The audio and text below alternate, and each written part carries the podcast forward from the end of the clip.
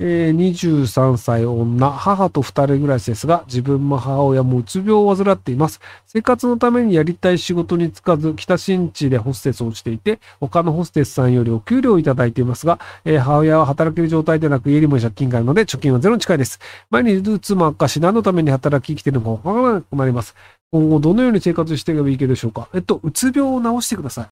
あの、えっと、その、職業がどうこうとか、将来がどうこうとかっていうのは、まず、うつ病を治さないと不安は治りません。で、うつ病を治すと、その後に、じゃあ何をしたら楽しいのかなってなるんですけど、そもそもあの多分ホステスができてる時点で、見た目それなりにいいと思うんですよね。で、見た目それなりにいい23歳の女性は、人生楽しもうと思ったら、めちゃくちゃ楽しめます。例えば今のそのホステスでも金持ちの客とかがいると思うんですけど、その金持ちの客と仲良くなって、いろいろいい飯をおごってもらうとか、いい寿司食わせてもらうとか、なんかじゃあ海外旅行ついてってとかっていうのも狙えばできると思うんですよ。なのでその人生をめっちゃ楽しもうっていう気分になれないのはうつ病のせいです。なので、あの、休んでとっととうつ病を治した方がいいんじゃないかなと思います。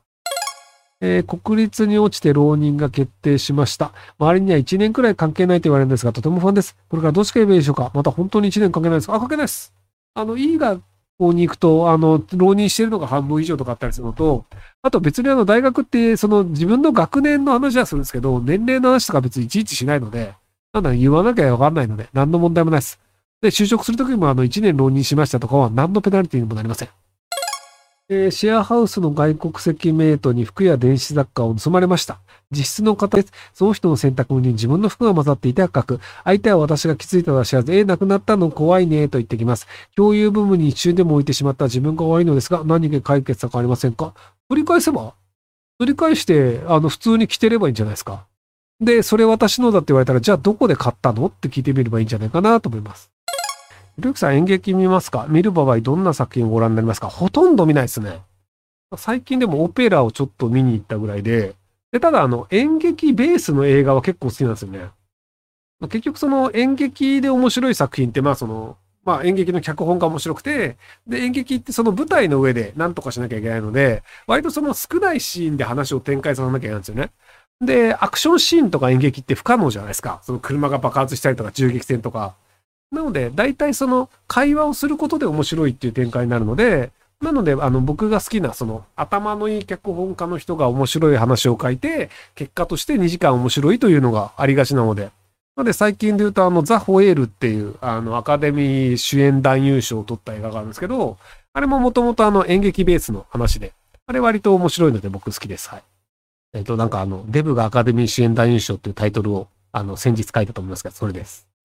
えー、花粉症で鼻詰まりがやばいです。治し方か対策等あればよろしくお願いします。えっと、手術をして、あの、鼻の裏を焼いてしまうというのが、あの、えっと、ただ、あの、皮膚が治ってしまうので、あの、シーズンごとにやらなきゃいけないですけど、1年の最初の頃に、あの、鼻を焼いてしまうと、まあ、あの、その後、アカデミーに困、あの、そのアカデミーじゃねえや、えっと、アレルギー困らなくて済むっていうのがあるみたいです。え友人が落ち込んでるのでおしゃべりひろゆきメーカーで励ましたら、ひろゆきに褒められたと喜んでくれました。えー、声を貸してもらってありがとうございます。あと、私、えっ、ー、と、私事ですが、高1最後の定期テスト、クラスで1位でした。あ、おめでとうございます。えー、桜さん頑張ったねってカメラ目線で言ってください。えー、桜さん頑張ったね。おめでとうございます。はい。こんな感じでいいですか？高校生はね、あの、スパチャで8000とか使わない方がいいっすよ。別にあの、そんな高くなくても、は読むと思うので。えー、ひろゆきさん、この放送いつも録画と言ってますが、もしひろゆきさんが視聴者側だったら、どういう流れで録画ではなく生放送だと証明させますか？どうじゃないですかね。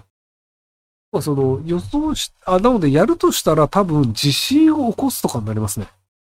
なので、あの、フランスに原爆とか落として、こう揺れて、窓の外がこう光ったりして、ほら光ったじゃん、生放送じゃんっていうので、多分その、えっと、この、この絵面に対して影響を起こすっていうのをやると、割とそれは生放送の証明になるんじゃないかなと思いますけど。なので、プーチン大統領とかに、あの、ミサイルのボタンを押してもらうとかになるんじゃないですかね。えー、こんばんは。先日、ホリエモンことホリエモンさんが自身の動画内で、松本久志さんの映画または笑いの何が面白いのか全くわからないみたいなことをおっしゃってましたが、それについてひろゆきさんの見解、観測ください。あ、でも別にあの、わからない笑いがあるのは普通じゃないですか。なんかみんながこれ面白いって言ってるから、そうだね、面白いねって同調するより、俺はこれ好きじゃないよねっていうのが、ちゃんと自分の主観で言えるのは全然いいと思います。なので、あの、まあ、僕は、その、えっ、とね、なんだっけ、松本人志さんの、あの、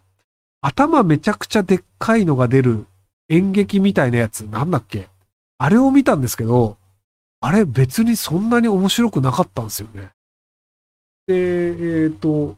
なんか大日本人じゃなくて、なんかあのマスクをつけてる人が戦うやつ？あれもそんなに面白くなかったんですよね。